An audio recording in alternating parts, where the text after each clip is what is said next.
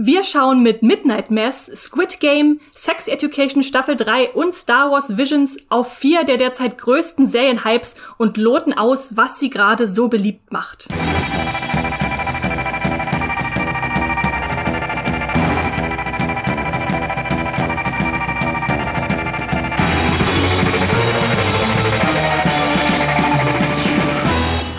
Und herzlich willkommen zu einer neuen Folge Streamgestöber, wo wir mit euch und äh, unter uns und überhaupt über alles im Streaming reden, was man so streamen kann bei Disney Plus, bei Amazon Prime, bei Netflix und so weiter und so fort.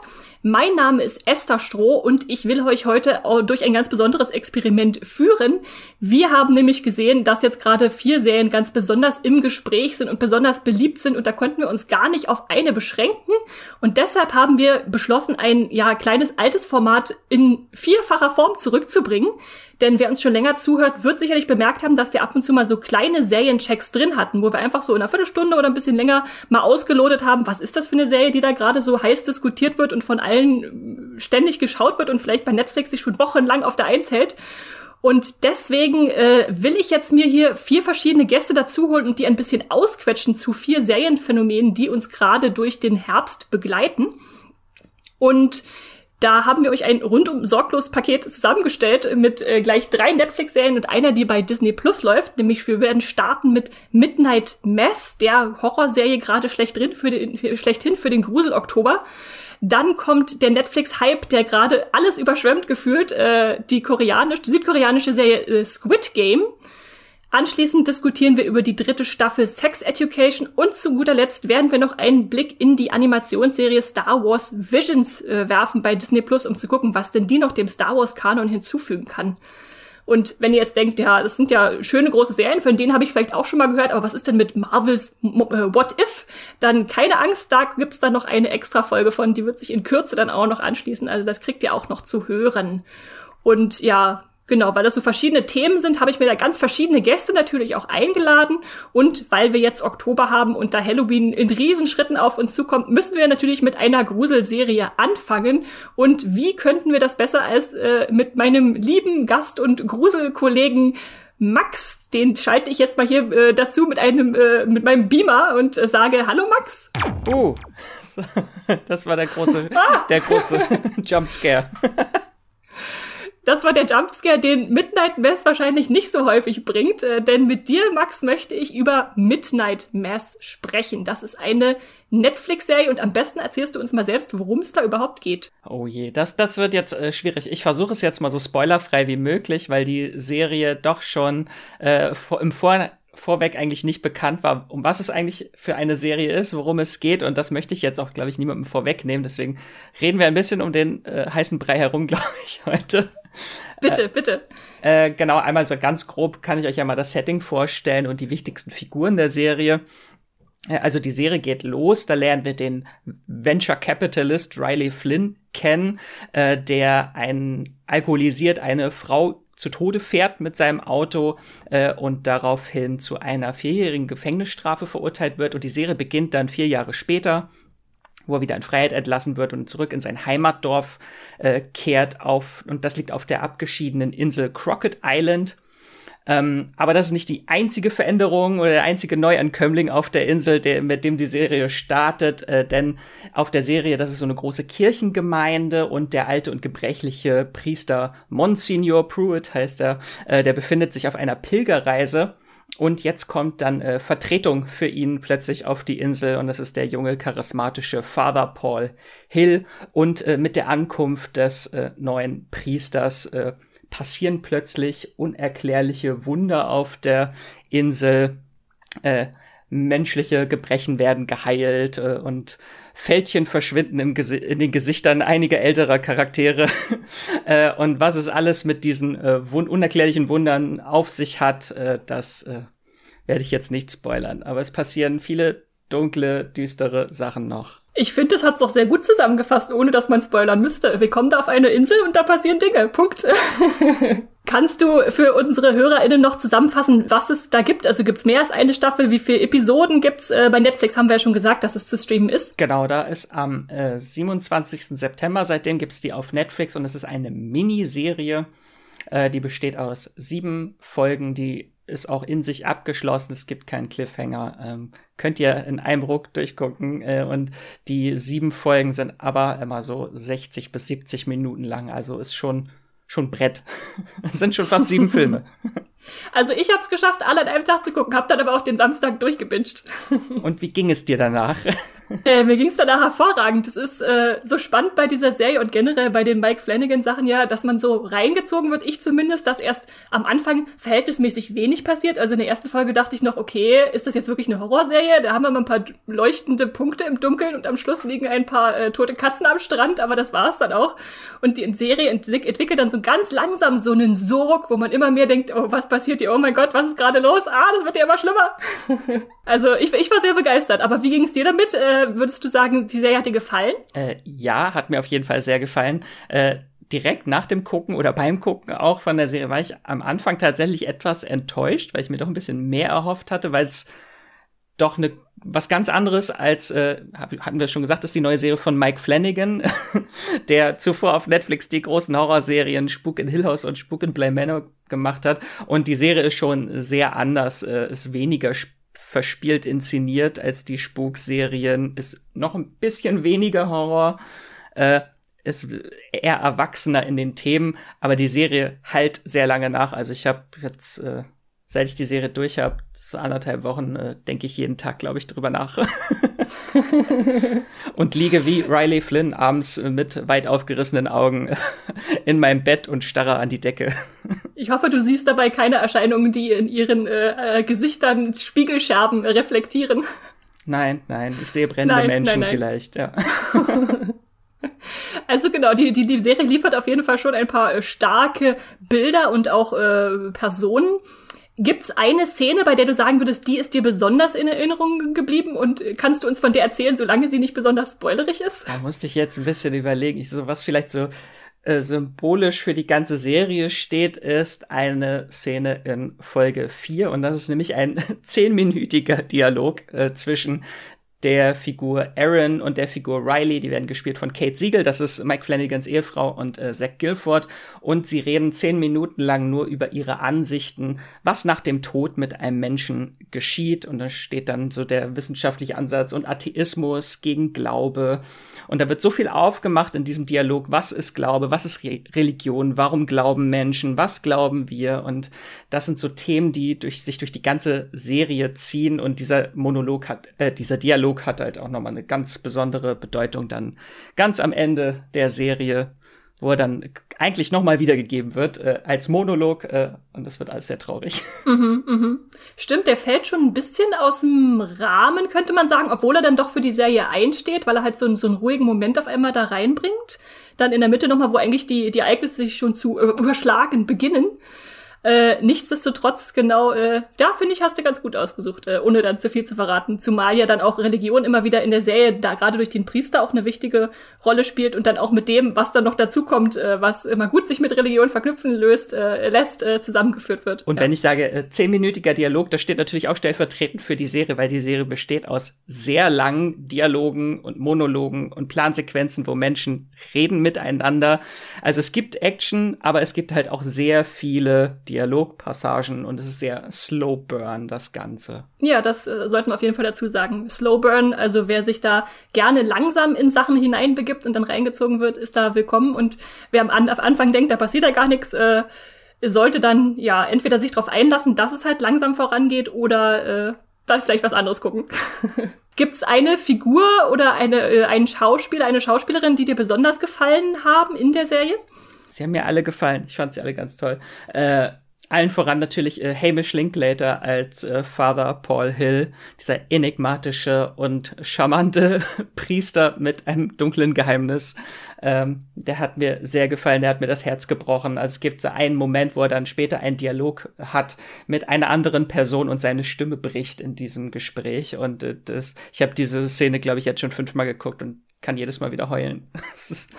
äh, und ganz stark, äh, Kate Siegel ist für mich so das Highlight in der Serie. Ist sie aber immer, weil sie in allen Mike Flanagan Sachen immer so eine kleine Rolle oder manchmal eine größere Rolle spielt und hier auch wieder äh, hervorragend äh, spielt. Und äh, finde ich aber auch sehr passend, äh, dass sie so eine wichtige Rolle in der Serie einnimmt, weil ihr Ehemann das auch eine sehr persönliche Serie für ihn ist. Da hat, hat er auch einen sehr schönen Essay geschrieben bei der US-Seite Bloody Disgusting, äh, wie persönlich eigentlich diese Serie für ihn ist, weil er auch äh, lange Zeit Alkoholiker war und so seine eigene Erfahrung mit der Hauptfigur von Riley so ein bisschen äh, nochmal äh, widerspiegelt und er selber als Kind halt auch als äh, Messdiener in, in einer sehr religiösen Gemeinschaft äh, groß geworden ist und dann auch äh, verschiedene Religionen studiert hat und sich auch mit diesen großen Fragen des Menschseins äh, beschäftigt hat. Äh, was passiert nach dem Tod äh, und was stelle ich mit meinem Leben an? Das sind so die zwei Grundfragen des Menschen, die auch die Serie aufzugreifen äh, versucht. Äh, fand ich alles äh, sehr interessant, die Serie, wie philosophisch sie dann doch ist und weniger religiös. Das ist sehr spannend. Das wusste ich auch noch gar nicht, äh, dass es einerseits so einen persönlichen Hintergrund für ihn hat und ich wusste zum Beispiel auch gar nicht, dass er mit Kate Siegel verheiratet ist, was natürlich erklärt ihre ständige Präsenz in seinen äh, Filmen und Serien noch besser, obwohl natürlich auch viele andere Leute immer wieder zurückkommen, wo man dann äh, Sachen äh, wiedererkennt, wo man denkt, oh, die habe ich doch schon mal irgendwo gesehen, die, die Person, ach, da kommt die wieder. Ähm, das ist schon spannend bei den ganzen Mike Flanagan-Sachen, da Leute wieder zu entdecken. Auch ohne, dass es American Horror Story sein muss. Ich würde sagen, das ist auch eine ganz spann spannende Hintergrundgeschichte von Midnight Mass, weil das so ein Projekt ist, was er echt seit ganz vielen Jahren versucht umzusetzen. Am Anfang wollte er das als Roman schreiben, das, da ist er nicht weitergekommen. Dann hat er versucht, das als Filmdrehbuch zu schreiben und ist, glaube ich, nach 150 Seiten hat er aufgegeben, weil er noch nicht mal bei der Hälfte der Story angekommen ist. Äh, und dann hat er das lange versucht, als TV-Serie zu pitchen und alle möglichen Sender unter anderem auch Netflix haben dann äh, abgesagt. Das kam dann oh. erst viel später wieder zu Netflix zurück. Ähm, aber das Projekt hat dann über die Jahre immer äh, hat er noch am Leben gehalten, indem er das immer als Easter Eggs in andere Filme eingebaut hat. Zum Beispiel bei äh, Hush oder im Deutschen heißt der Still. Genau. Still, genau. Ja.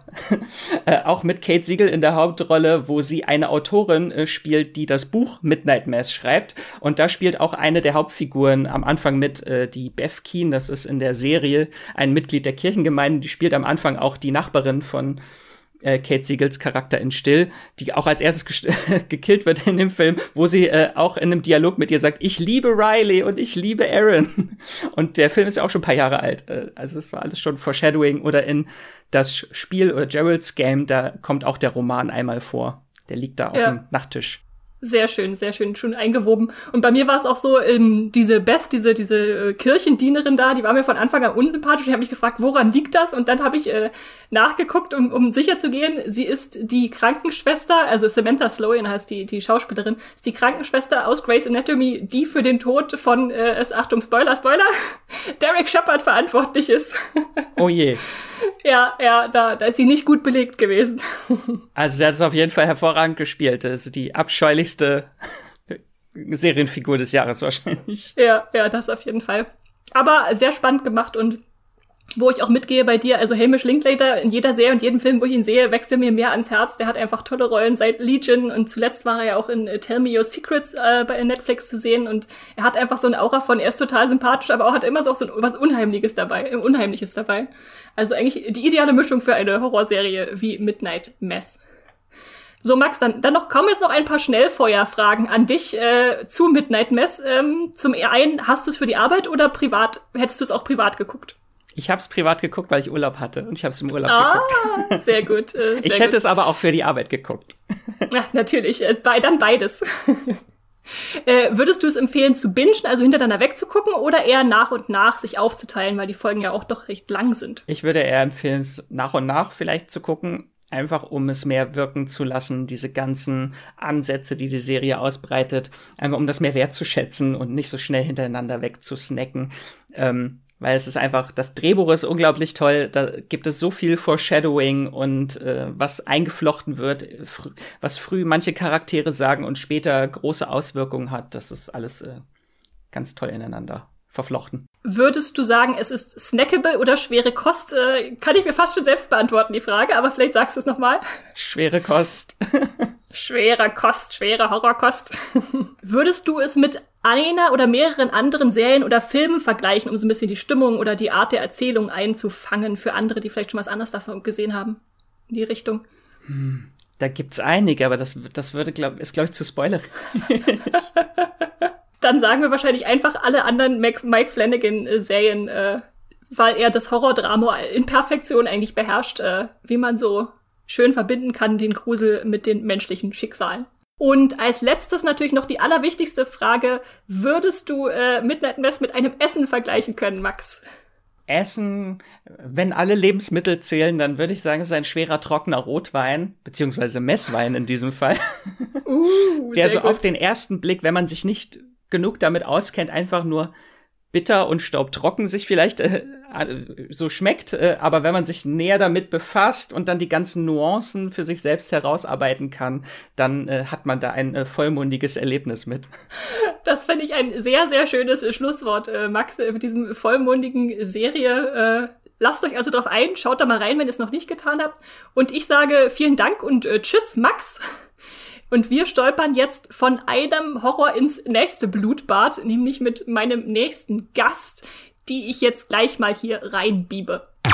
Und damit begrüße ich unsere Moviepilot-Chefredakteurin bei mir, Lisa Ludwig. Hallo Lisa.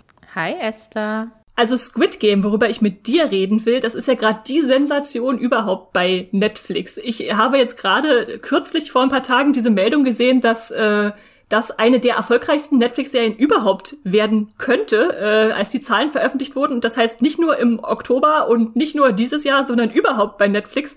Das ist schon eine ziemliche Überraschung, oder? Ich muss sagen, ich habe, äh, ich glaube, ich erzähle gleich noch mal genauer, wie ich da überhaupt drauf gestoßen bin und wie ich das am Stück durchgesuchtet habe.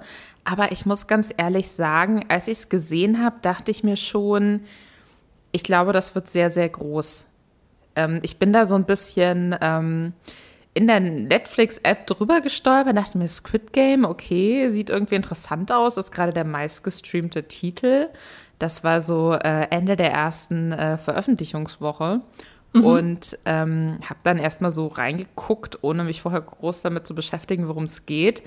Dachte mir dann aber relativ schnell, okay, das sind so, es ist auf jeden Fall so die richtige Mischung aus es zieht einen direkt rein und hat so eine mega dystopische, furchtbare Prämisse, hat, macht einen aber auch irgendwie süchtig, weil immer so gute Cliffhanger mit drin sind und da dachte ich mir schon so, okay, wenn ich da jetzt schon sofort reingezogen bin, dann äh, werde ich da nicht die einzige Person bleiben. Deswegen, es überrascht mich nicht, dass es so gut funktioniert.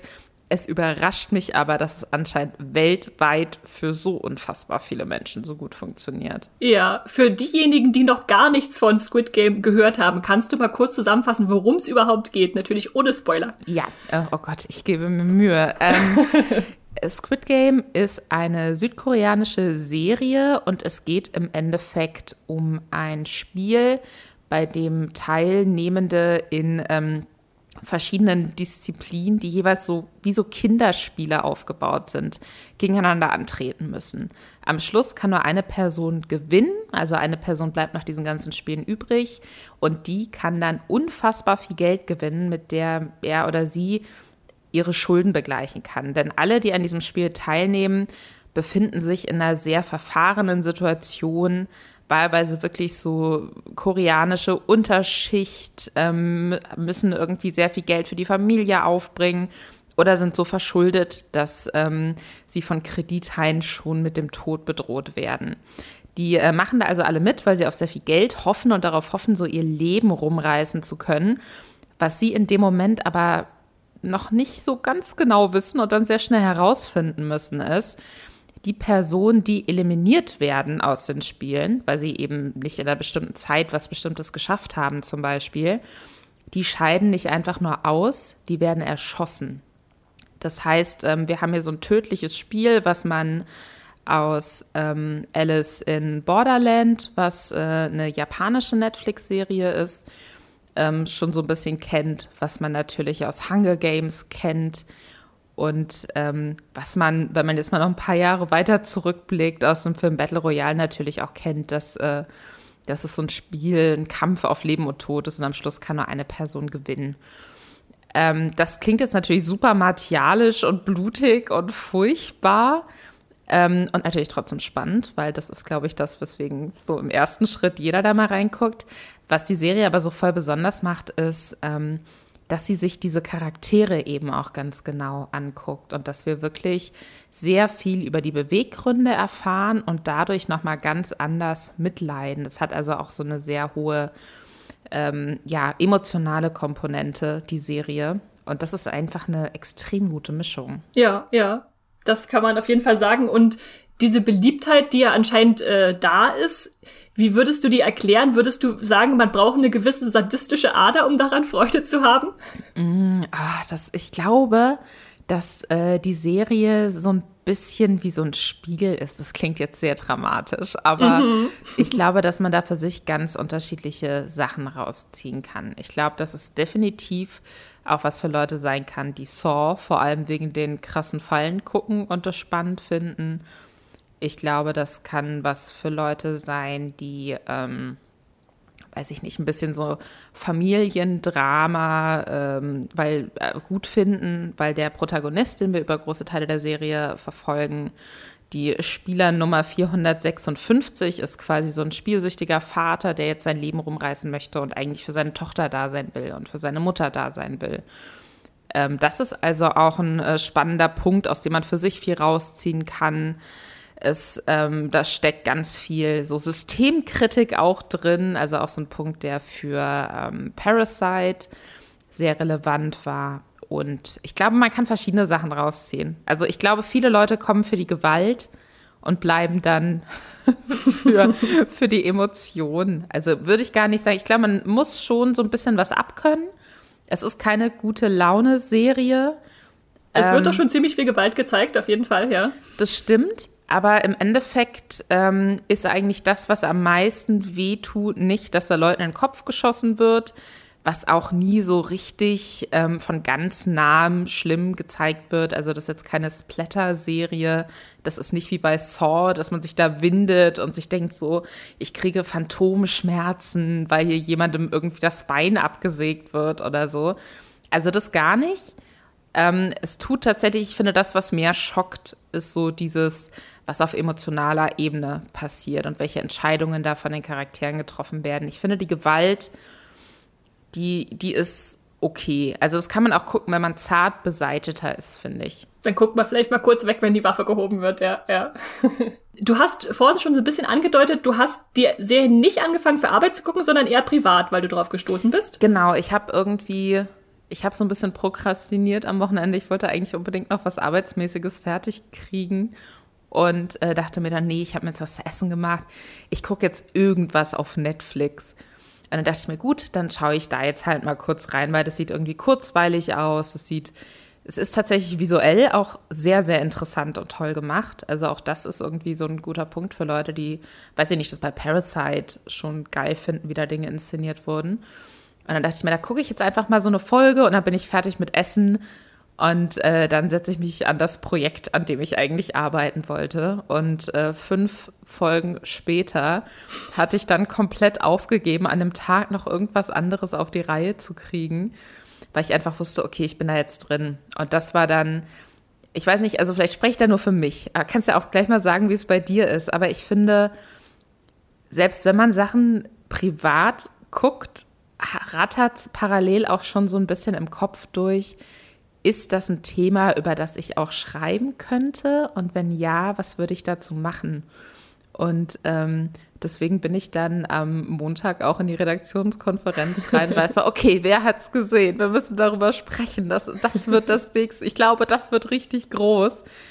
Äh, so super euphorisch. Ähm, deswegen weiß ich nicht. Für mich ist schwierig, so die Grenze aufzumachen zwischen ich gucke was privat und ich gucke was beruflich, aber der erste Berührungspunkt war auf jeden Fall privat und ich äh, bereue keine einzige Minute meiner Freizeit, die ich in diese Serie gesteckt habe. Sehr schön. Also mir geht's da auch ähnlich. Äh, es ist nur was anderes, von Anfang an in eine Serie reinzugehen und zu wissen, man muss was darüber schreiben, mhm. weil dann äh, notiere ich mir schon vier Bär, wo ich denke, oh, da könnte man irgendwie einhaken und mit einem Artikel vielleicht dran ansetzen, als wenn ich erstmal mich reingebe und im Nachhinein zurückschaue und denke, oh, da sollte man was draus bauen. Ja, das stimmt natürlich, da hast du absolut recht.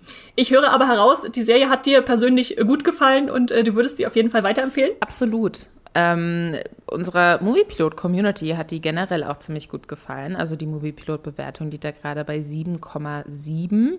7,8 inzwischen schon, seit ich äh, gestern geguckt habe. Ja, ist noch gestiegen. Oh, siehst du mal. Ja, ich glaube, das ist für viele auch so ein bisschen, ich glaube, das wächst jetzt noch weiter. Und das, deswegen kann ich auch ähm, mir gut vorstellen, dass das wirklich die größte Netflix-Serie wird und Bridgerton da vom Thron stößt, weil ähm, ich habe das Gefühl, dass viele neue Netflix-Sachen kurz gehypt werden und dann sind die ganz oben so mit dabei und dann redet jeder so zwei Wochen nur über dieses Thema. Und danach sind die aber auch irgendwie wieder weg, bis dann vielleicht ja. mal die zweite Staffel kommt. Und ich habe das Gefühl, dass ähm, Squid Game an sich, auch von der Prämisse her, die einen ja erstmal auch so ein bisschen abstößt eigentlich, ähm, so ein Geheimtipp ist, der dann aber sehr, sehr schnell sehr viel Fahrt aufnimmt und ähm, ich muss, ich, ich kann es, ich habe es schon mehrfach gesagt, ich muss es immer wieder sagen. Also das ist auch wirklich, da ist so viel Tiefe drin, da ist so viel Systemkritik drin in dieser Serie. Man kann die auch zweimal gucken und man sieht 50 neue Sachen, die einem beim ersten Mal noch nicht aufgefallen sind. Und für mich ist es so ein bisschen, ich meine, diesen Parasite-Hype vor, weiß ich nicht, zwei Jahren. Ähm, haben wir ja auch alle mitbekommen, wo die Leute auch einfach begeistert waren, was da alles zusätzlich noch drin steckt. Und ähm, die Serie sehe ich tatsächlich ähnlich. Also das ist für mich wirklich ein Kunstwerk, was auf ganz vielen verschiedenen Ebenen funktioniert und ähm, was je länger man es guckt, auch immer, immer besser wird. Also die erste Folge ist noch relativ straightforward. Das sind insgesamt neun Folgen immer so um 45 Minuten, eine Stunde rum. Und ähm, die erste, da hat man das Gefühl, ja, okay, wir folgen jetzt hier diesem Familienvater und er muss sich da durchkämpfen und am Schluss denkt man sich, weil er ist ja der Protagonist, gewinnt er dann bestimmt und dann wird alles ganz, ganz gut. Und die Serie schafft es dann aber so ab Folge zwei, einen so ein bisschen zu verunsichern und einem so neue Sachen noch mitzugeben. Und diese Erzählung wird immer, immer größer. Und das ist wirklich, ach, es gab mehrere Szenen auch und das waren keine Szenen, in denen ähm, krass viel Gewalt gezeigt wurde oder so, wo ich aber mhm. wirklich so heulend auf der Couch zusammengebrochen bin und die, an die ich auch immer noch denke, obwohl das jetzt auch eineinhalb Wochen schon wieder her ist irgendwie. Dann, also dann gib, uns, gib uns doch gerne mal eine Szene, wenn sie nicht zu spoilerig ist, äh, die für dich gut für die Serie einsteht oder wo du sagst, da äh, ist äh, Squid Game perfekt drin repräsentiert. Mm, also es gibt verschiedene Arten von Spielen. Es gibt Spiele, wo, wo man sehr im Moment für sich alleine entscheiden muss, was man wie macht. Es gibt aber auch Spiele, wo dann alle eigentlich schon von vornherein wissen, okay, wir wurden jetzt in Paare zum Beispiel zusammengesteckt und ähm, pro Paar kann nur eine Person überleben. Und wie geht man damit um, wenn man auch schon so ein bisschen zusammengewachsen ist, weil das, ähm, diese Spiele verteilen sich über mehrere Tage. Die Teilnehmenden leben auch permanent zusammen und werden aber auch immer wieder in anderen Konstellationen, auch mal in Teams, die dann gegeneinander antreten, wo man füreinander kämpft. Dann ist wieder jeder für sich alleine verantwortlich. Also es da bilden sich dann auch so Allianzen und man versucht sich gegenseitig so ein bisschen durch diese Extremsituationen durchzuhelfen. Und dann gibt es eben ein Spiel, wo, ähm, wo klar ist, eine von zwei Personen stirbt auf jeden Fall. Und dann gibt es Situationen, wo dann eben auch darüber geredet wird, warum willst du denn jetzt gewinnen? Was machst du denn mit dem Geld? Und wo dann auch ähm, von den Leuten, die sich dann zum Teil eben auch schon sehr nahe gekommen sind, so ein bisschen abgewogen wird, geht's jetzt, ist, ist mein Leben an, an dem Punkt vielleicht gar nicht so wichtig, wie die Möglichkeit, dass äh, mein Mitspieler jetzt überlebt und dafür seine Familie retten kann oder so.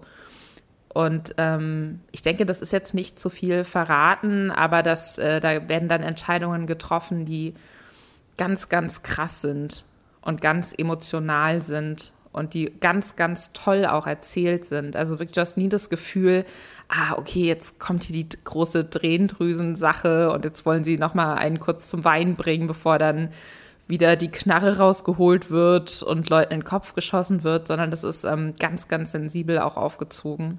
Hm, hm. Und das ist eine unfassbar gute Szene, in der sehr, sehr viel drin steckt. Ja, und das muss man erstmal schaffen, Existenzkritik zu üben mit äh, Murmeln oder Seilziehen. Absolut. Und ähm, wie gesagt, also diese Systemkritik, die da generell auch drin ist, weil schlussendlich, und auch das ist kein Spoiler, weil das kennen wir aus äh, anderen ähnlichen Formaten, diese Spiele werden natürlich, ne, da werden Arme einfach gegeneinander ausgespielt, damit irgendwelche Superreichen da amüsiert bei zugucken können. Und ähm, das ist ja grundlegend, das hat man ja auch in Hunger Games zum Beispiel. Und das ist was, was ähm, die Serie aber auch nochmal deutlich intelligenter aufschlüsselt äh, und ähm, das eben auch löst in einer Art und Weise, dass man einfach versteht, okay, die Leute, die daran jetzt teilnehmen an diesem Spiel, die haben wirklich keine andere Chance. So, die mhm. müssen das machen, während sich natürlich jeder andere von der Couch aus denkt so, hä? Aber die Wahrscheinlichkeit, dass man stirbt, ist doch total groß. Dann weiß ich nicht, mach doch lieber fünf Jobs, bevor du da irgendwie in den Tod springst, so gefühlt. Aber es, es wird ganz, ganz klar eine Erzählung aufgemacht, dass es für die Leute keine andere Chance gibt, weil sie in diesem System aufgeschmissen sind, weil sie in einer Situation sind, wo sie nur durch ein Wunder noch rauskommen und da ist ihnen dann der Tod lieber oder die, weiß ich nicht, die winzig kleine Chance, es doch noch irgendwie zu schaffen und die sehr große Chance dabei zu sterben. Das ist für sie die doch insgesamt gesehen die bessere Chance, als in diesem System so weiterzuleben. Und das finde ich ganz, ganz stark und das ist ganz, ganz klug erzählt und toll gemacht. Und ähm, deswegen wirklich, also es, ich glaube nicht, dass es eine andere Serie in den letzten zwei Jahren gab, die mich auf so vielen Ebenen so überrascht hat und auch begeistert hat. Mhm. Sehr schön.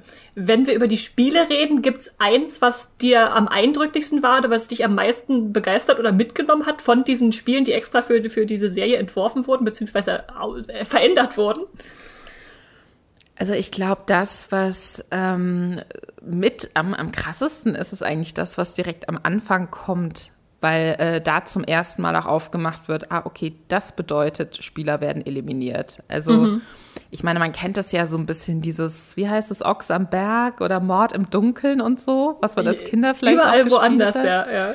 Dass, dass man quasi jemand zählt irgendwie so runter oder singt ein Lied und steht mit dem Rücken zu den anderen.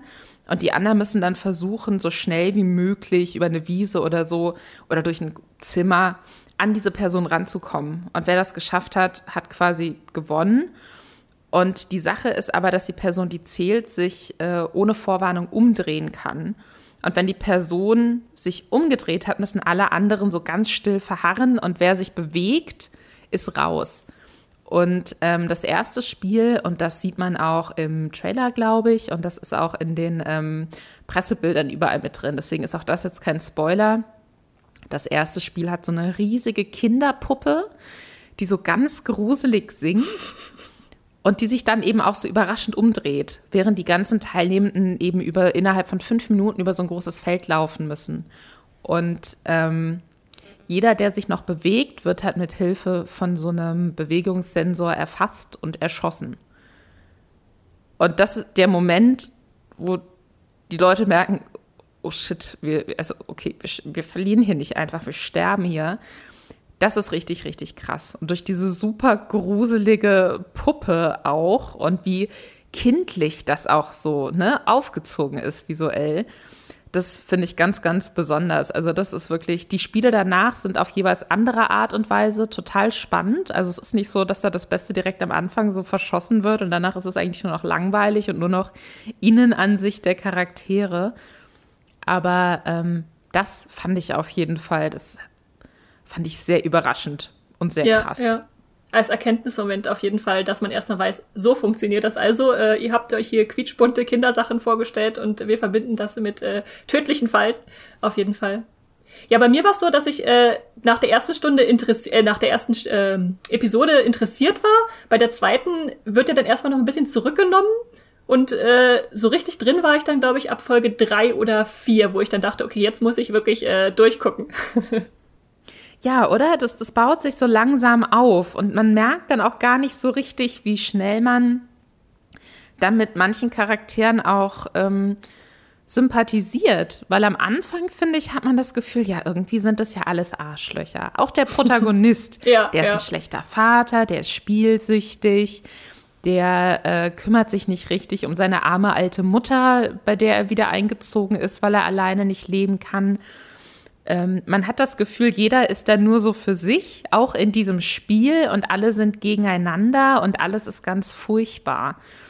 Und ähm, ich finde das, dass man dann aber auch so ab Folge drei, vier, finde ich spätestens, danach merkt so, okay, puh, Gott sei Dank sind die jetzt durch dieses Spiel durchgekommen. Da merkt man dann plötzlich, okay, man hat doch Sympathien für diese Leute. Und auch wenn die zum Teil schreckliche Sachen gemacht haben oder eben gegebenenfalls auch zum Teil so ein bisschen Selbstschuld dran sind an der Situation, in der sie sind, man, man fiebert dann doch mit und man ist emotional investiert. Und das ähm, ist ja was, was ansonsten bei so Spielen, wo es vordergründig vielleicht auch mehr darum geht, so, okay, wie können wir möglichst kreativ Menschen umbringen?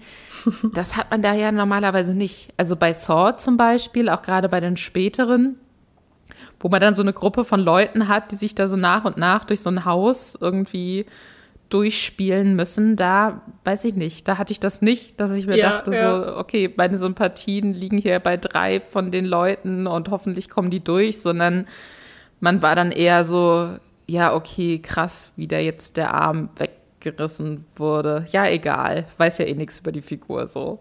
Ja, das finde ich tatsächlich eine gute Beobachtung, weil bei diesen ganzen Teenie-Slashern, was es dann doch so alles gibt, nach dem Prinzip, da waren es nur noch neun, acht, sieben, sechs, äh, da ist es schon so, dass man gar nicht die Lust oder Zeit hat, da sich in die Charaktere einzufinden. Und hier macht man es fast widerwillig bei Squid Game, dass je mehr die neuen Episoden vorwärts gehen, desto, desto stärker denkt man, ich, ich will eigentlich nicht, dass das auf irgendwas Bestimmtes hinausläuft. Hast du einen Lieblingscharakter? Mm, gute Frage. Ich würde sagen, der, den, den äh, Pakistani mochte ich ganz gerne. Äh, der Ach, Ali, ja, oh Gott. äh, wie sieht's bei dir aus? Mm, den mochte ich auch sehr, sehr gern. Und ich mochte auch die junge Frau, die aus Nordkorea geflohen ist mhm. und ihre Familie nachholen möchte und deswegen Geld braucht. Die fand ich auch sehr, sehr gut gezeichnet und mhm. auch toll gespielt. Also die ja. hat mir auch sehr, sehr gut gefallen. Also ihr könnt da auf jeden Fall äh, äh, viele Leute entdecken, die euch bestimmt ans Herz wachsen werden, selbst wenn die Serie jetzt erstmal sehr äh, brutal und äh, blutig äh, klingt. Vielleicht noch ein paar kurze Fragen zum Schluss, Lisa, äh, die du mir beantworten darfst. Ähm, mit welchen anderen Serien würdest du Squid Game vergleichen? Oder wenn, wenn jetzt jemand sagt, ich will jetzt noch was Ähnliches gucken? Also was ich viel gesehen habe als Vergleich ist Alice in Borderland, hatte ich ja schon angesprochen. Das ist so eine japanische Netflix-Serie, die auf einem, ja, die eine Anime-Adaption ist. Auch da geht es eben um so tödliche Spiele. Ähm, ich habe die nicht gesehen. Mhm. Ich habe ein bisschen was dazu gelesen. Die soll wohl emotional nicht so tief reingehen wie Squid Game, ähm, soll aber wohl auch ganz gut sein. Also das könnte ich mir gut vorstellen. Mmh. Ansonsten finde ich tatsächlich, also ich hatte da Parasite-Vibes, aber gerade mhm. was diese Systemkritik auch angeht und diesen Witz, aber auch in furchtbaren Situationen. Also ähm, in Parasite geht es natürlich nicht um tödliche Spiele, an die von der Elite abgehalten werden oder so, oder höchstens im übertragenen Sinne, so auf die gesamte Gesellschaft gesehen. Aber ähm, ich glaube, dass Leute, die also zum einen Leute, die Parasite mochten, Squid Game sehr mögen werden. Ich glaube aber auch, dass Leute, die jetzt vielleicht über Squid Game auf Netflix gestolpert sind und so ein bisschen ähm, sich denken, ah, Südkorea, das ist ja spannend, was gibt es denn da noch so Tolles? Ähm, den würde ich auf jeden Fall Parasite empfehlen. Parasite kann man, glaube ich, akt aktuell auch bei äh, Amazon Prime streamen. Da ist es im Abo mit drin. Ähm, das würde ich auf jeden Fall empfehlen. Ja, finde ich auch äh, passend so als Tonalität, äh, die die Serie oder der Film auch anschlägt. Ich würde vielleicht noch äh, 3% mit reingeben. Das ist eine brasilianische äh, Netflix-Serie, wo es auch um viele Teilnehmer äh, geht, die versuchen aus der Armut aufzusteigen durch verschiedene Aufgaben, die sie meistern müssen. Nicht ganz so brutal, aber auch ein recht ähnliches Prinzip. Also, da könnt ihr auch mal reingucken. Das habe ich auch gehört. Das habe ich auch gehört. Da muss ich auch mal noch reinschauen. Also die erste Staffel kann ich da auf jeden Fall auch sehr empfehlen. Hm, good to know. Das kommt auf meine Liste. Jetzt bin ich nämlich angefixt und möchte mehr brutale Spiele sehen, in der Hoffnung, dass ich dann auch manchmal ein bisschen weine. Ja, sehr schön. Dann ist das definitiv ja eine Empfehlung. Würdest du sagen, Squid Game ist ähm, lieber zu bingen? Da hast du eigentlich schon gesagt, dass du es gemacht hast. Oder würdest du auch sagen, es lohnt sich auch, das nach und nach zu gucken, wenn man jetzt vielleicht nicht die Zeit hat, das in einem Rutsch durchzusehen? Also ich glaube tatsächlich, dass es Sinn macht, nicht alles in einem Rutsch zu gucken. Ich habe es auch nicht komplett am Stück geschaut. Ich habe die letzten eineinhalb Folgen ähm, Tag später dann geguckt, ähm, weil das dann wirklich auch sehr, ne, es nimmt einen emotional auch schon mit. Aber ich würde auf jeden Fall empfehlen, so die ersten fünf Folgen oder so in einem Rutsch zu gucken. Oder sagen mhm. wir mal die ersten drei zumindest. Weil ja, ich glaube, um wenn man, ja. Genau, weil ich glaube, wenn man nur die erste guckt, dann hat man vielleicht, ne, dann denkt man sich, ach ja, genau, weiß ich doch schon, wie das jetzt weiterläuft und so. Nee, ihr wisst es nicht. Und das, ich fände, ich glaube, ihr würdet euch ärgern, wenn ihr nach Folge 1 aussteigt und denkt, das ist nichts für euch. Ich glaube, bis Folge 3 durchhalten und dann nochmal entscheiden, ob man das weiter gucken möchte. Aber ich, ja doch, ich würde sagen, erste drei Folgen auf jeden Fall am Stück. Ähm, und den Rest dann trotzdem, glaube ich, relativ zeitnah auch gucken. Also nicht eine Folge danach pro, weiß ich nicht, Woche pro Tag. Ähm, Weil es dann doch auch relativ schnell erzählt ist, finde ich, und so einen mhm. Sog entwickelt. Ja, finde find ich gut. Ja. Snackable oder schwere Kost, Lisa? Ich finde es eine Mischung aus beidem und das klingt mhm. jetzt vielleicht absurd, weil, weil ich die ganze Zeit erzähle, wie tiefschürfend das ist und wie dramatisch das ist. Aber ähm, ich hatte es am Anfang ja schon einmal kurz angeschnitten.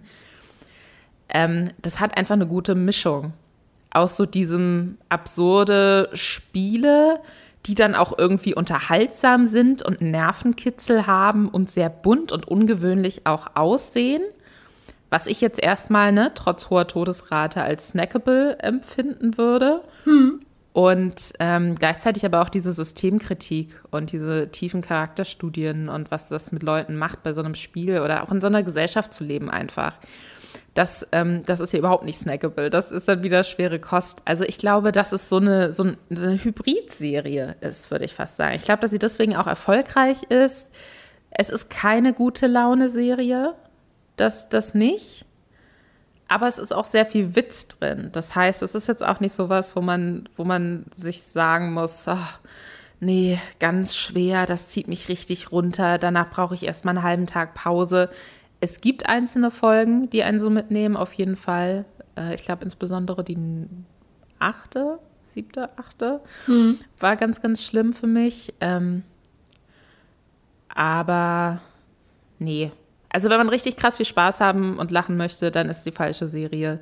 Aber ansonsten ist es gut, was so ein bisschen zum Runterkommen und sich in diese Geschichte entführen lassen. Also es ist jetzt auch nicht zu schwer, finde ich.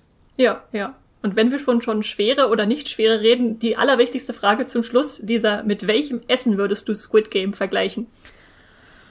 Oh Gott. ähm Fällt dir nichts von spontan ein? nee, vielleicht irgendwie so so Dumplings, so richtig geile Dumplings, mhm, mh. wo man, ähm, die man sich aber auch so ein bisschen blind bestellt hat und man weiß noch nicht so hundertprozentig, was sind jetzt, ist jetzt in den einzelnen drin, aber egal, Dumplings. Und dann äh, probiert man sich da erstmal so durch und denkt, ja, ja, hm. Und dann, ähm, und dann frisst man alle voll schnell auf weil es so geil ist. Das finde ich gut. Das finde ich einen schönen Vergleich. Äh, ich hatte schon Angst, dass du jetzt sowas sagst wie Tintenfisch und dann alle an die Oldboy-Szene denken. Aber Dumplings sind, sind viel schöner. Ja, das, das finde ich gut. Und damit können wir dann auch äh, enden, über Squid Game schon wieder zu reden. Ich äh, danke dir, Lisa, dass du hier warst und mit mir über dieses absolute Phänomen, was gerade äh, sich langsam aufbaut und kursiert, äh, gesprochen hast. Ähm, ich danke dir für die Einladung. Ich zwinge nämlich gerade allen Menschen auf, mit mir darüber zu sprechen. Deswegen alles gut. Und dann schaue ich jetzt als nächstes, ob mein nächster Gast genauso appetitlich äh, daherkommt. Äh, und das werden wir gleich erfahren, wenn ich ihn zuschalte. Und damit sage ich Hallo zu meinem nächsten Gast. Hallo Hendrik. Hallo Esther. Wir wollen heute als einzige, glaube ich, von den Serien, die wir heute im Programm mitgebracht haben, über eine Serie reden, die schon in der dritten Staffel läuft, nämlich über Sex Education. Das ist, äh, ich weiß gar nicht, wann sie losging. Ich glaube, ich 2019 kann das sein. Weißt du das noch? Das ist schon so lange her. Muss ich jetzt ganz kurz auch mal zurückrechnen. Also 2019 ähm, 2020 war dann die Pandemie, genau, da war dann die letzte Staffel. Und genau 2021 mussten wir Pause machen. Also genau da, wo wir Sex Education am meisten gebraucht hätten, wirklich im Jahr 2021, in der dunkelsten Stunde fast schon des, des, des Lockdowns und des Dauerlockdowns, da hatten wir kein Sex Education. Das hat so weh getan. wo wir das alle gebraucht haben, das ist äh, sehr schön, sehr schön umschrieben, äh, wenn wir alle mhm. zu Hause geblieben sind. Trotzdem gibt es sicherlich noch ein paar Menschen, die gar nicht wissen, worum es in Sex Education geht, obwohl der Titel ja schon sehr vielsagend ist. Kannst du das nur mal kurz für uns zusammenfassen, Hendrik? Ja, also es geht natürlich um Sex Education, also die ähm, ja, Aufklärungsarbeit, würde ich jetzt das auf, auf Deutsch mal so ganz grob übersetzen. Ähm, genau, also es geht um Otis, äh, gespielt von Asa Butterfield und Maeve, Emma Mackey, von Emma Mackey wird die gespielt, die ähm, an einer Highschool in ähm, Großbritannien. Ich glaube, es spielt in Wales. Habe ich mal nachgeschaut, weil das ja so schön ist. Mhm. Ähm, ähm, da bauen sie so, so, so, so einen halbillegalen äh, Beratungsservice für ihre MitschülerInnen auf. Ähm, die Kenntnisse, äh, die, die Sexkenntnisse kommen äh, von äh, Otis Mutter. Das ist ähm, Jean Milburn, gespielt von ähm, der großen äh, Gillian Anderson. Gillian Anderson, genau. Die äh, ja eigentlich genau, mit einem mega Charme dadurch diese, durch diese ähm, Serie marschiert. Äh, sehr beeindruckend. Genau. Äh, und so nach und nach lernen, lernen wir dann die, ähm, die MitschülerInnen kennen mit ihren kleinen Problemen und so faltet sich das dann immer weiter auseinander. Also wir, es, es, es werden natürlich auch zwischen den Hauptfiguren werden Konflikte aufgebaut äh, und es werden immer mehr Nebenplots zwischen den SchülerInnen und ähm, wir lernen die Beziehungen kennen, wir lernen ihre privaten Probleme kennen und ähm, eben Otis, der immer wieder versucht, da ähm, ja mit zu, irgendwie nach Lösungen zu suchen und so weiter. Ähm, ja, genau, das ist so, so ein bisschen dieser, dieser Mikrokosmos ähm, Moordale, der Mikrokosmos Moordale, so heißt das, diese Kleinstadt, wo, wo die Schule angesiedelt ist. Genau, und auch die Schule heißt, glaube ich, Moordale. Genau. Und nun ist ja das Besondere, dass äh, Sex Education nicht so eine, ich sag mal, gewöhnliche Teenage-Rom-Com-Serie äh, ist, sondern schon sehr besondere Wege geht, in dem halt wirklich alles angesprochen wird, was es so im sexuellen Erwachen zu entdecken gibt und wo die Schule sich ja dann dadurch auch auszeichnet. Das hat äh, Sex Education eine Bewertung von 7,8 eingebracht bei Moviepilot. Das ist äh, ordentlich hoch und sehr schön. Ähm, Wodurch würdest du dir so diese anhaltende Beliebtheit erklären, dass jetzt auch nach Staffel 3 dann noch äh, viele Leute drauf aufspringen und das ganz toll finden? Ich hätte ja fast erwartet, ich habe das auch zum ersten Mal vorhin nachgeschaut, äh, wie hoch die Bewertung ist. Ich hätte fast erwartet, dass das noch höher ist. Mhm. Ähm, weil also ich selber habe sie, glaube ich, irgendwie jetzt mit 8,0 bewertet.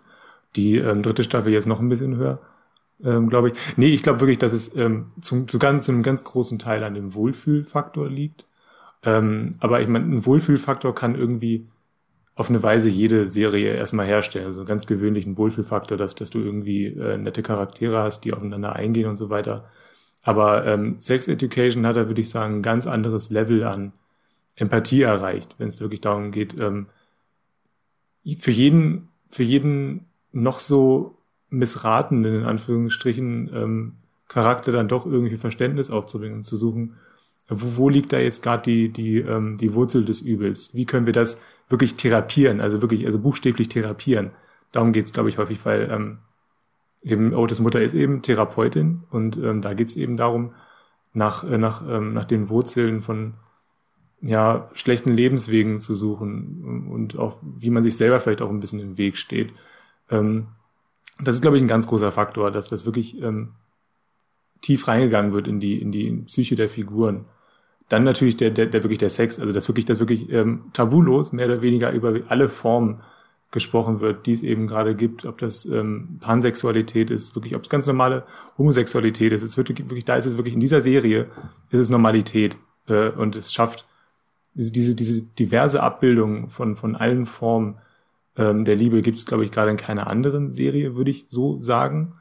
Ähm, dadurch, dadurch wirkt es natürlich auch ein bisschen ähm, überrissen, so ein bisschen. Ähm, es ist halt, man merkt schon, dass das äh, ein, ein kleines Paralleluniversum ist, weil so wie es da diskutiert wird, so wie es da diskutiert, in, in, mit all seinen Facetten, existiert es natürlich nirgendwo. Also nicht in Großbritannien, nicht in Deutschland und auch nicht in den USA. Also das mhm. ist schon so immer noch so eine, so eine Wunschvorstellung, so eine ähm, Utopie, so eine Sex-Utopie. Ja.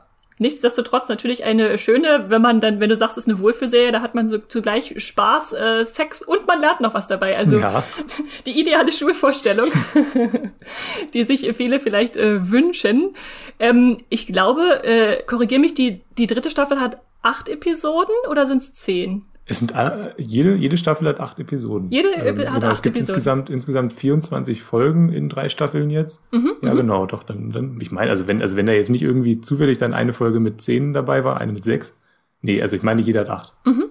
Und jetzt ist die dritte Staffel, die muss ich natürlich wieder einen neuen Handlungsbogen ausdenken. Ohne zu viel zu spoilern, kannst du sagen, worum es in der dritten Staffel geht? Die, der Handlungsbogen, das ist auch so ein bisschen das Besondere, ist gar nicht so wichtig. Also du hast schon immer, ähm, du hast ein so einen groben Strang, der durch die Serie durchführt, aber ähm, viel wichtiger sind inzwischen, also in der dritten Staffel zumindest, sind viel wichtiger die Nebenfiguren. Also wir, wir, lernen halt immer mehr von diesen Nebenfiguren genauer kennen und der, der Hauptstrang ist, würde ich sagen, so ein bisschen ähm, die Neubildung einer, ähm, ja, wie nennt man das nochmal, eine ähm, eine Patchwork-Familie, genau, eine Patchwork-Familie äh, zwischen, zwischen Otis und, und einer ähm, Zufallsfamilie, die dann Jean für sich aufgemacht hat. Die werden dann irgendwie so zusammengeflickt.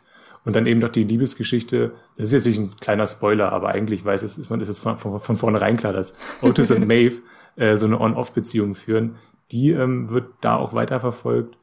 Äh, aber letztlich, also was wirklich ganz besonders ist an Staffel 3, ist wirklich diese diese komplette Konzentration auf, auf Nebenfiguren, die wirklich extrem, ja, mir fällt da immer auch kein, kein deutsches Wort für, die ist einfach wholesome. Also das ist gemütlich, das ist, das ist wunderschön zu sehen, wie immer wieder ähm, emotionale Momente erschaffen werden. Und das, das, das nutzt sich auch nicht ab bei dieser Serie. Die, diese, die emotionalen Peaks in, bei Sex Education, das sind wirklich, die sind kunstvoll gestaltet, würde ich sagen. Also es ist wirklich, das habe ich mir sehr, sehr, sehr gerne angeschaut in der dritten Staffel. Ja, ja, da gehe ich auf jeden Fall mit. Ich finde es witzig, dass du betonst, äh, diese Beziehung und die Familie und äh, alles, das ist natürlich äh, wichtig, auf jeden Fall. Ich hätte jetzt die dritte Staffel einfach beschrieben, als da kommt eine neue Schulleiterin und will einfach Stimmt. die konservativen Werte zurückbringen. Aber jetzt, spannend, jeder, jeder betont andere Aspekte bei der neuen Staffel. Das ist äh, spannend. Ich habe das, da habe ich irgendwie tatsächlich, wenn ich, wenn ich daran denke an die, an die Staffel, dann denke ich dann doch eher an die, an die Nebenplots ähm, ja, aber jetzt wurde natürlich, das ist ja, also da, das kam ja auch im Trailer dann meistens vor. Also die neue Schulleiterin, ja, natürlich.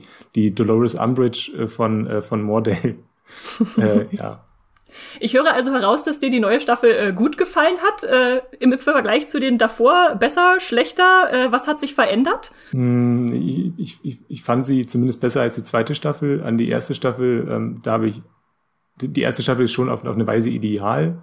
Mhm. Ähm, aber sie sind, die sind noch ein bisschen unfertiger. Ich habe das Gefühl, dass sie jetzt die Serie in der dritten Staffel wirklich, wirklich also vollends ihren Ton getroffen hat und das, was sie wirklich ähm, zeigen möchte. Also ich glaube, die Autorinnen haben verstanden, ähm, was sie am besten können. Und das ist eben wirklich diese emotionalen Momente herzustellen, indem du ganz tief in Charaktere eintauchst äh, und ja, ich würd, ich, ich finde tatsächlich, ich habe bei keiner Serie, glaube ich, mehr Freude gehabt als bei der dritten bisher. Ich kann aber nicht sagen, ob es jetzt wirklich die beste ist, weil dafür war auch die Pause einfach zu lang jetzt. Das sind, mhm. das sind jetzt schon ein bisschen, ein bisschen lange her.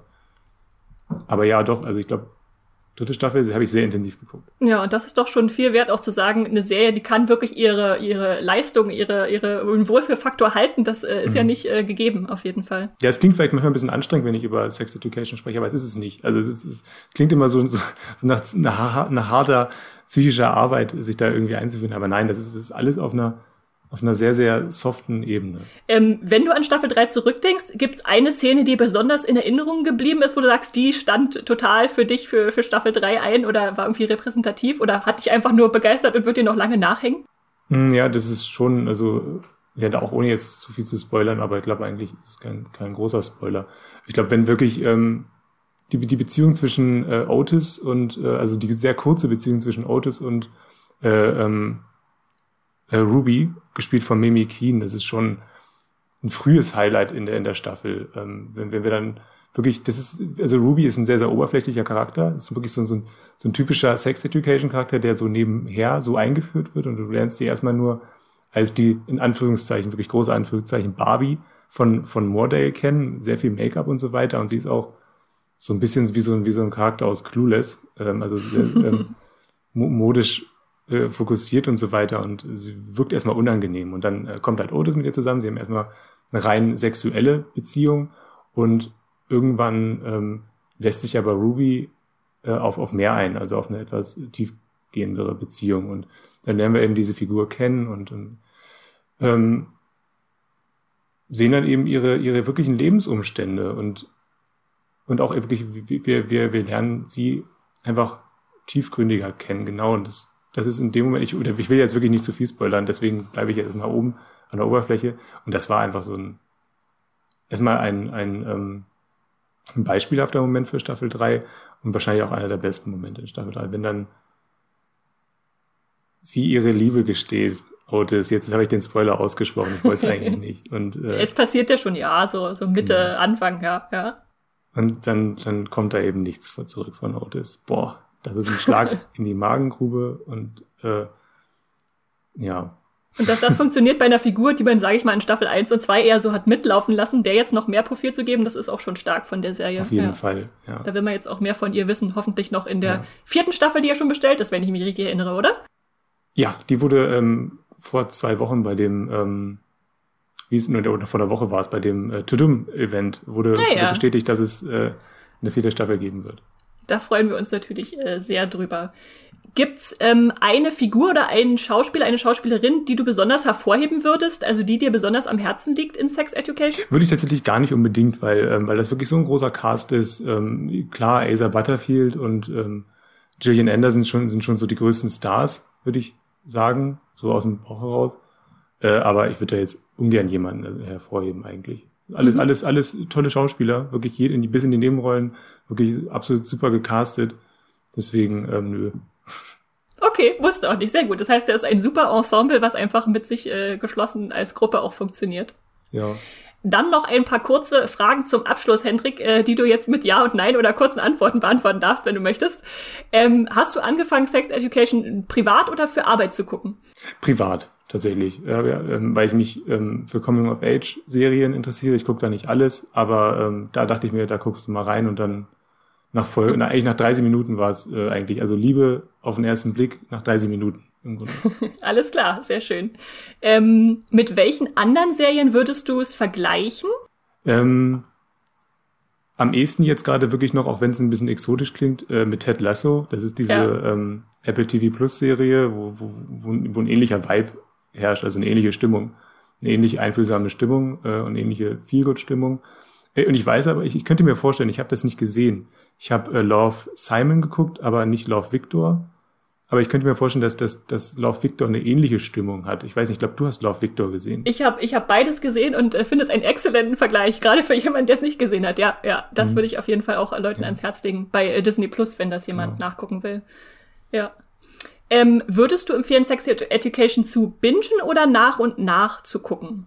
Da muss ich eine längere Antwort geben, also zumindest keine Einsatzantwort. Also weil, weil ich habe die ersten beiden Staffeln, ähm, weil ich die so sehr genossen habe und Serien, die ich sehr genieße, die ähm, strecke ich äh, meistens. Also da versuche ich das dann schon irgendwie auf eine drei über drei Wochen hinweg zu gucken und dann irgendwie eine Folge alle zwei Tage oder so. Äh, diese Folge, also diese Staffel, die dritte, habe ich allerdings für die Arbeit auch geguckt und hatte dann ähm, Screener von, also ähm, Vor Vorausmaterial von von Netflix bekommen und habe das dann an einem Wochenende geguckt und das war auch gut. Also ähm, war dann zwar teilweise, weil diese Serie einfach sehr, sehr emotional ist, ähm, hätte ich gern zwischendurch mal eine Pause gemacht, aber es ist auf jeden Fall eine Serie, die man gut bingen kann. Weil sie, weil sie eben, es ist eine Feelgood-Serie, das geht einfach. Also die Folgen gehen eine Stunde, etwas unter einer Stunde.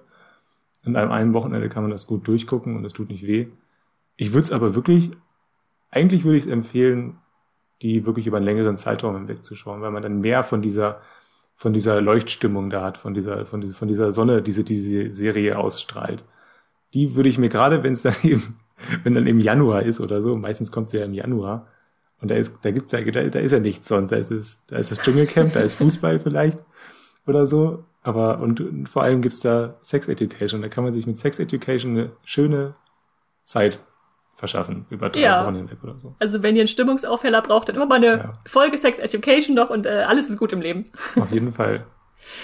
Ist es also für dich snackable oder schwere Kost, Hendrik? Tja. ähm, Tendenz geht schon dann immer noch Richtung snackable, weil das ist schon das Wesen der Serie. Ja, doch, auf jeden Fall snackable. Ja. Und als letztes natürlich noch die allerwichtigste Frage von allen. Mit welchem Essen würdest du die dritte Staffel Sex Education vergleichen? Das ist, das ist eine sehr gute Frage. Ich weiß, ich kann es nicht so richtig sagen. Wahrscheinlich äh, mit schon mit etwas Süßem. Ja, irgendwie so eine. Ähm, ein Gebäck oder eher eine Süßigkeit? Nee, ich, bin, ich gehe jetzt gerade Richtung Gebäck. Ähm, ich darf nicht, ich muss aufpassen, dass ich es nicht mit Pfannkuchen vergleiche, weil ich ver vergleiche, glaube ich, alles mit Pfannkuchen am Ende. Aber doch, ich glaube, ich glaube, es geht Richtung, also irgendwas, irgendwas, wo Äpfel drin sind. So, so, so, so, so ein guter, ähm, so ein guter, ähm, so ein American Herbst. Pie? Nee, so ein guter, so, ja, stimmt, das ist jetzt ganz, das ist, das ist eine komische Assoziation. Nee, aber irgendwas, wo, wo Äpfel und Zimt drin sind und was auch möglichst gebacken ist. Also schon so, so, so ein Apfelkuchen von, von mir aus. Von, von mir aus ist es ein Apfelkuchen. Finde ich, finde ich hervorragend. Ja. Kann man auch schön im Winter essen, dann genau wie die Serie ja, zuschauen. Das passt genau. dann gut dazu. Ja, danke, Hendrik. Dann äh, sind wir auch schon wieder durch und ich äh, verabschiede dich. Äh, vielen Dank, dass du hier warst. Ja, gerne. Hat Spaß gemacht. Sehr schön. Und dann lassen wir die weltlichen Genüsse hinter uns, um uns äh, stattdessen äh, vor dem körperlichen, den, den galaktischen zuzuwenden. Komische Überleitung. Und ich äh, hole meinen nächsten Gast dazu. Hallo Matthias. Hallo Esther. Ja, und äh, wer sich äh, schon mit unserem Podcast auseinandergesetzt hat, häufiger mal, der weiß inzwischen, äh, dass Matthias natürlich unser absoluter Star Wars-Experte ist. Ich konnte mir also niemanden anderen vorstellen, um ihn hier dazu zu laden, um über die neue Animationsserie Star Wars Visions zu reden, die seit kurzem bei Disney Plus zu finden ist. Matthias, hast du dich auf diese Serie gefreut oder warst du vorher eher skeptisch eingestellt? Sagen wir, es ist jetzt nicht das Mega Star Wars-Ding gewesen, was, glaube ich, hätte veröffentlicht veröffentlicht werden können. Da war meine Vorfreude auf Filme wie The Rise of Skywalker oder nächstes Jahr die Obi-Wan-Serie. Da ist die Vorfreude wirklich enorm, gigantisch, astronomisch, würde ich sagen. Aber bei Star Wars Visions war ich einfach neugierig, was das ist, weil es sich nach was Neuem im Star Wars-Universum angefühlt hat. Also für alle, die noch keine Berührungspunkte mit diesem Projekt hatten, es ist jetzt keine Serie wie The Mandalorian, das heißt eine Realserie. Es ist auch nicht unbedingt wie Star Wars The Bad Batch, was so an diese The Clone Wars Era Era, an die Clone Wars Ära anschließt, sondern es sind äh, in sich abgeschlossene Episoden, die gar nicht so sehr mit dem Kanon vernetzt sind. Die bewegen sich ziemlich frei in dem Star Wars Universum und erzählen kleine Geschichten im Anime-Stil. Das heißt, äh, für jede Episode war ein anderes japanisches Anime-Studio verantwortlich und äh, das war, glaube ich, so, so das erste Mal, dass Star Wars wirklich was sehr Eigenwilliges, Unkonventionelles jetzt in dieser Zeit gewagt hat seit äh, The Force Awakens. Ja, ja, auf jeden Fall. Das war erstmal so eine Stelle, da musste man sich erstmal rantasten, was das überhaupt ist. Ähm, kannst du kurz sagen, wie viele Episoden die erste Staffel hat und wie lang die ungefähr sind? Genau, die erste Staffel hat neun Episoden. Ursprünglich waren zehn Stück geplant, aber im Prozess hat sich dann herausgestellt, dass sich äh, zwei Episoden auch hervorragend als eine Geschichte eignen würde und dann wurde das äh, zusammen äh, geschweißt, fusioniert sozusagen und die Episoden sind recht kurz. Ähm, so, ich würde mal sagen, zwischen 10 bis 20 Minuten. Ähm, ich weiß gar nicht, was genau der Durchschnitt ist, aber man kann die sehr schön in kleinen Portionchen schauen. Das ist eine sehr snackable genau. Serie, um die Frage schon mal vorwegzunehmen. Ah, die Frage schon mal vorwegzunehmen, sehr gut, äh, mhm. sehr gut. Ähm, nun sind es, wenn es unterschiedliche Geschichten sind, natürlich äh, ist es schön, dass man die zwischendurch immer mal einschieben kann, auch unabhängig voneinander. Würdest du sagen, es gibt trotzdem sowas wie ein verbindendes Element oder was sie irgendwie zusammenschweißt? Also sie spielen alle im Star Wars Universum. Das ist so der der große Rahmen jetzt, was ganz konkret die Handlungen angeht und die Figuren. Da gibt's jetzt keine Überschneidung, aber auf so einer thematischen Ebene treten die schon alle in den Dialog. Also es geht vor allem um, um verschiedene Jedi-Ritter, Jedi-Ritterinnen, also dafür Figuren, die sich mit äh, der Macht auseinandersetzen, die in Lichtschwertkämpfe verwickelt werden und, und ganz viele von diesen, diesen klassischen Star Wars-Themen tauchen da auf. Also es fühlt sich definitiv so an, als befindest du dich in diesem Universum und bist jetzt nicht wo ganz anders in der Galaxis gelandet und fragst dich, Moment, ist das noch Star Wars, sondern da, es, es fühlt sich vertraut an und gleichzeitig durch die Art und Weise, wie es animiert ist, bekommt es einen frischen Einschlag und dann auch dadurch, dass zum Beispiel gleich die erste Episode fühlt sich an, wie als wäre da so ein schwarz-weißer Akira Kurosawa äh, Samurai-Western-Verschnitt irgendwie zum Leben erwacht und dann siehst du, dass da in 15 Minuten und durch das Schwarz-Weiß bricht dann eine rote Lichtschwert klinge und also es, es, es sind die vertrauten Elemente da, aber es fühlt sich nach was, was Neuem an. Es ist sehr aufregend, das anzuschauen. Ja, ich, ich höre also heraus, äh, die Serie hat dir sehr gut gefallen und du würdest sie definitiv weiterempfehlen. Ja, ich fand nicht alle Episoden gut, aber ich glaube, das ist oft bei Anthologieserien der Fall, dass äh, da einfach Schwankungen drin sind. Aber ich finde, die, die Mischung ist abwechslungsreich. Es gibt keine Episode, wo ich das Gefühl hatte, die ist jetzt wirklich redundant. Da passiert genau das Gleiche, was ich davor gesehen habe, sondern jeder hat so, so ihren eigenen Charakter, ihre eigene Atmosphäre, auch ihre eigene Interpretation der, der Star Wars Welt und ich meine, ausgerechnet die, die Musical-Episode äh, Tatooine Rhapsody, auf die ich mich am meisten gefreut habe,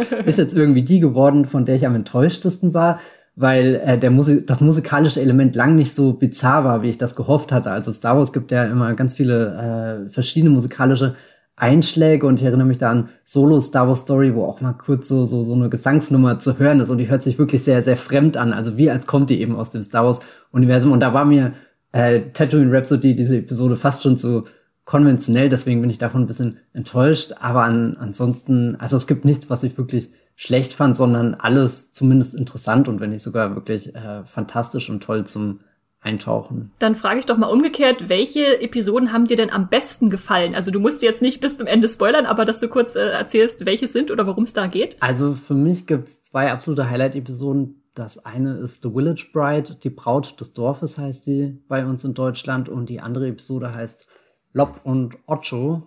Ich hoffe, ich habe es richtig ausgesprochen. Ich weiß gar nicht mehr, wie es in der Serie genannt wird. Und die haben mir beide gefallen. Äh, ich ich sage jetzt gar nicht so sehr inhaltlich, um was es geht, aber einfach A, die Atmosphäre, die sie schaffen. Also sind beides ähm, Episoden, die, die viel mit der Umgebung arbeiten und, und das Star Wars-Universum so aus so einer neuen Perspektive erforschen. Und sie sind beide sehr berührend. Also selbst wenn das jetzt nur so 20 Minuten Folgen sind, schaffen die es unglaublich gut, dass du in diese Welt eintauchen kannst, dass du die Welt um dich herum wahrnimmst, verstehst, was sind das für Konflikte, alles so, so, so alternative Star Wars Geschichten. Das fühlt sich manchmal so an, als haben sie irgendwie einfach Knetmasse genommen und damit im, im Star Wars Universum so, so ein bisschen die Dinge ver, verzogen, aber du erkennst wahnsinnig viel wieder und, und das sind meine, meine zwei absoluten Lieblingsepisoden. Sind auch die Episoden, wo ich sagen würde, da sind Figuren drinne, die ich gerne wiedersehen würde. Äh, Lob und Ocho hat zum Beispiel eine, äh, wie sage ich das, eine Alien-Häsin als Protagonistin.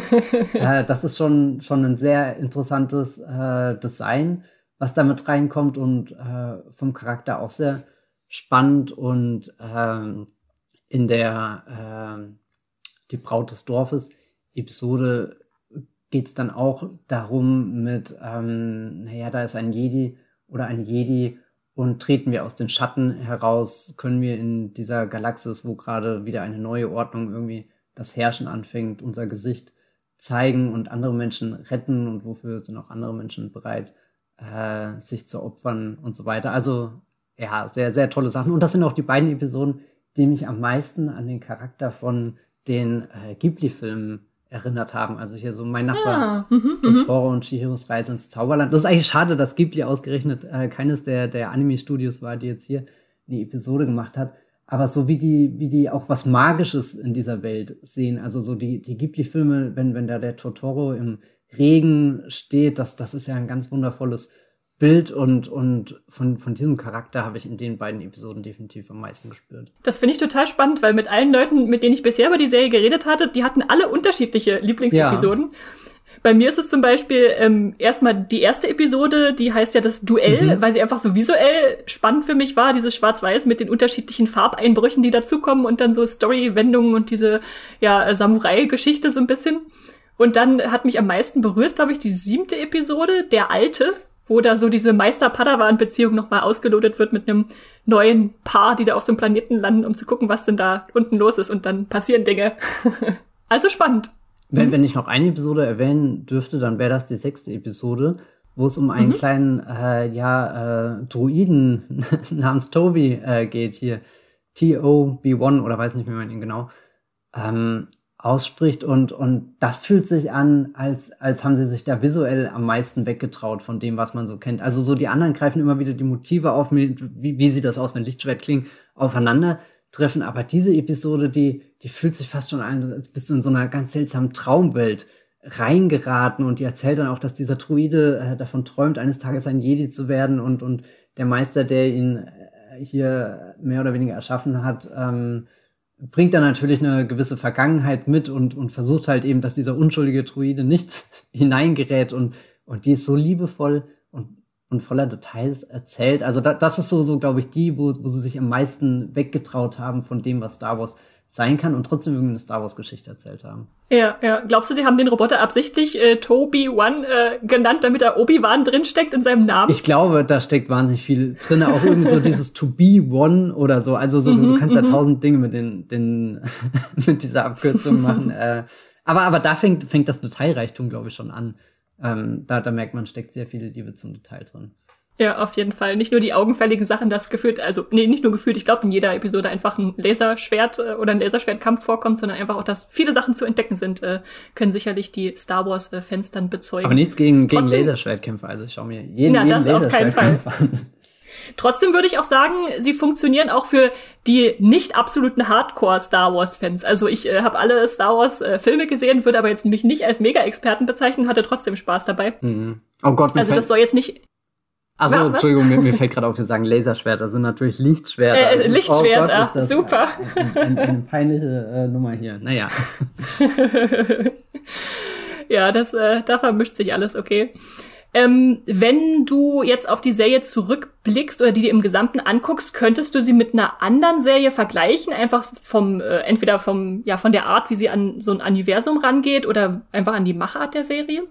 Also ich glaube, zwei interessante Vergleichsserien sind einmal hier Love, Death and Robots von Netflix. Das war auch eine Animationsserie, die ja irgendwie so den Science-Fiction, das Science-Fiction-Genre als thematischen Überbau hatte und da kleine verschiedene Kapitel erzählt hat, die nichts miteinander zu tun hatten, aber dann eben auch durch äh, Animationsstil und so weiter aufgefallen sind. Und das, woran ich eigentlich am meisten denken musste, war, weil es jetzt gerade auch parallel auf Disney Plus äh, läuft, ist Marvel's What If.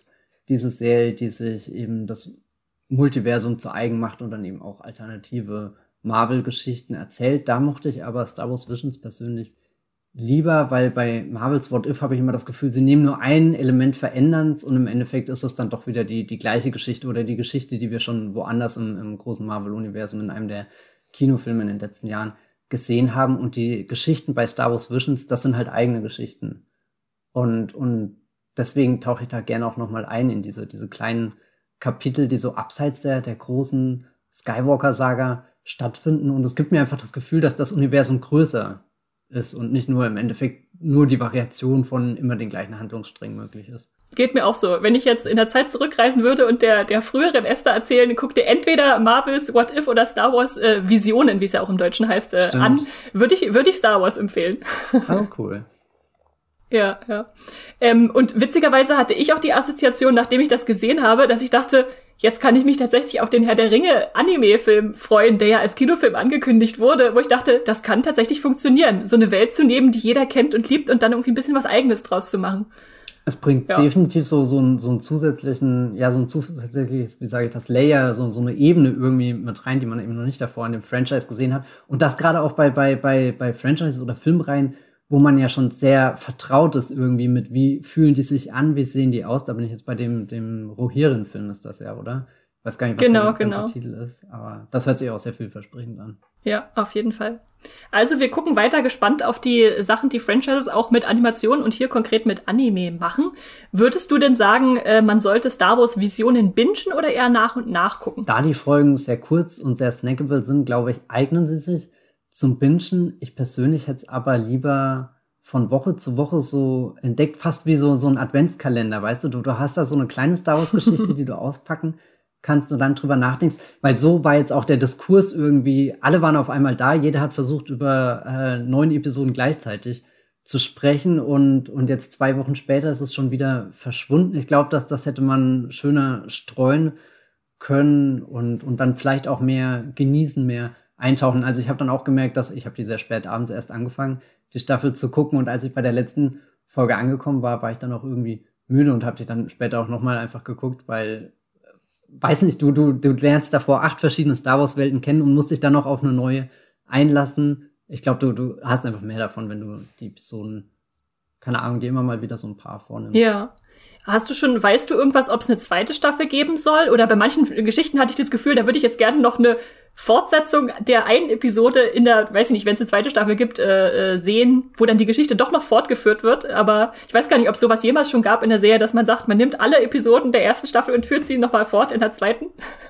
Boah, fällt mir jetzt auch nichts ein. Also offiziell angekündigt ist noch nichts. Ich kann mir vorstellen, wenn das erfolgreich ist, dass sie da definitiv eine zweite Staffel machen. Vielleicht nicht alle Folgen fortsetzen, aber sowas wie die fünfte Folge hier, der neunte Jedi, die schreit ja geradezu danach noch weiter ausgebaut ähm, zu werden. Und, und vielleicht schaffen sie es auch wirklich, weitere äh, Anime-Studios noch ins Boot zu holen oder, oder vielleicht überhaupt andere Animationsstudios aus der ganzen Welt, dass dann vielleicht irgendwie ein französischer Einschlag mit reinkommt oder keine Ahnung, irgendwas anderes. Also da, da haben sie ja sich mit Star Wars Visions einfach eine Plattform geschaffen, auf der sie jetzt viel experimentieren können und das wäre eigentlich schade, wenn, wenn das dann nach jetzt den neuen Episoden schon wieder verloren ist. Also ich bin da mal optimistisch und gespannt.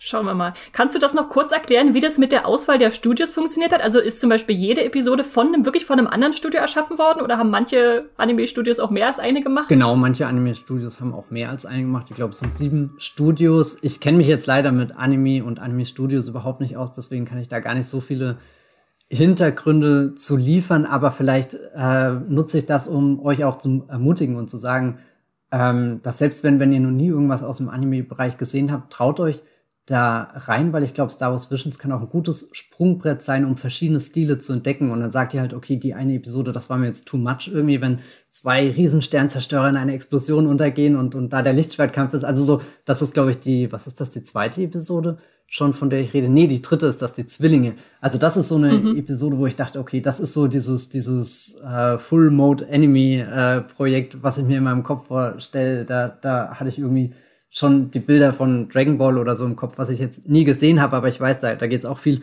um Kämpfe und, und äh, weitere Entwicklungsstufen und alles steigert sich immer irgendwie. Das ist so das Bild, was ich von Dragon Ball habe und das habe ich dann da drin irgendwie gesehen. Aber wie gesagt, dann, dann so eine andere Episode katapultiert dich wieder in eine ganz andere Stimmungswelt und also ich, ich finde find Star Wars Visions eigentlich schön, um so persönlich den Horizont einfach zu erweitern und zu schauen, was gibt's denn da noch für Ausdrucksformen, die man irgendwie in Film und Serie äh, verwenden kann. Ja, das äh, würde ich unterschreiben. Sehr schön, sehr schön. Und als letzte Abschlussfrage noch unsere immer, immer gestellt werden muss Frage, mit welchem Essen würdest du Star Wars Visionen äh, vergleichen? Ich glaube, es wäre absolut ungerecht, da jetzt nur ein Essen zu nennen. Deswegen nehme ich den Buffet-Joker und sag, ihr nehmt euren Teller und geht diesen langen Tisch entlang und, und guckt, was es alles für leckere Dinge ist und ladet euch dann die Episoden auf, die euch am meisten anlachen und die verschlingt ihr dann und hoffentlich schmecken sie. Hervorragend. Also viel Spaß am Streaming-Buffet von Disney Plus mit äh, Star Wars äh, Visionen. Damit beenden wir dann auch unseren Teil zu Star Wars Vision, Star Wars Visionen und äh, kommen noch zum Schluss und äh, sagen natürlich wieder Danke an alle Hörerinnen und Hörer, die uns äh, bis hierher noch gefolgt sind. Und wir haben abermals äh, Feedback und, und äh, Post bekommen von NH. Der hat uns nämlich geschrieben, eine E-Mail. Magst du das mal vorlesen, Matthias? Ja, das ist ein ganz kurzer Satz. Ich sage das gerade mal. Hallo, ich finde euren Podcast toll und würde es interessant finden, wenn, wir, wenn ihr über Only Murders in a Building und Foundation reden würdet. Ich glaube, das eine ist eine Podcast-Krimi-Serie bei Disney Plus. Disney Plus? Foundation ja. ist die neue große Science-Fiction-Serie von Apple TV Plus. Ich glaube, das sind beides zwei sehr spannende Serien. Auf jeden Fall. Ich habe auch in beide schon reingeguckt. Foundation hat mich schon mal visuell sehr beeindruckt in den ersten, ich glaube, drei Folgen, die es bisher gibt. Äh, und da werde ich auf jeden Fall dranbleiben. Und Only Murders in the Building ist auch so nette Krimi-Unterhaltung zwischendurch. Da bin ich noch nicht ganz aufgeschlossen, aber äh, behalten wir uns im Hinterkopf und setzen es auf die Liste. Also vielen Dank für deine Zuschrift, NH. Und ähm, damit bleibt uns eigentlich nur noch zu sagen, wenn ihr uns unterstützen wollt, dann bitte abonniert unseren Podcast Stream Gestöber, indem ihr die kleine Glocke drückt in euren Podcast-Apps, sei es Spotify, Apple, Podcast, Podcast Addict, äh, Genau, da kriegt ihr Benachrichtigungen, wenn neue Folgen da sind. Hinterlasst uns gerne Kommentare, schreibt uns Feedback und Verbesserungswünsche, gerne auch Sprachnachrichten an podcast.moviepilot.de, folgt uns auf Twitter unter Streamgestöber. Und jetzt muss ich mal gucken, ob ich alle Leute noch zusammenkriege, die jetzt heute im Podcast waren, äh, wenn ihr denen noch folgen wollt. Also ihr findet uns ja jeweils alle äh, bei Moviepilot logischerweise zu lesen unter unseren Klarnamen. Und äh, wenn ihr uns auf Twitter folgen wollt, dann ist das bei Max Wieseler, Wieselmax, äh, bei Lisa Ludwig, äh, Anti-Alles Lisa, bei Hendrik der Hokkaido-Kürbis, bei Matthias äh, Bibelbrox mit äh, 3e Und äh, bei mir äh, Strawstar. Genau. Das äh, war die ganze Regel, die wir heute im Podcast hatten. Und damit bleibt mir nur zu sagen, äh, tschüss, schaut euch was von den Sachen an, lasst uns gerne wissen, was ihr mochtet und was ihr nicht mochtet, was wir heute empfohlen haben und äh, streamt was Schönes. Tschüss. Ciao. Das war die neue Folge Streamgestöber. Abonniert uns bei Spotify, Apple oder der Podcast-App eures Vertrauens und wir freuen uns auch ganz besonders über eure Bewertungen. Die Musik wurde aufgenommen und produziert von Tomatenplatten. Feedback und Wünsche gehen an podcast.moviepilot.de.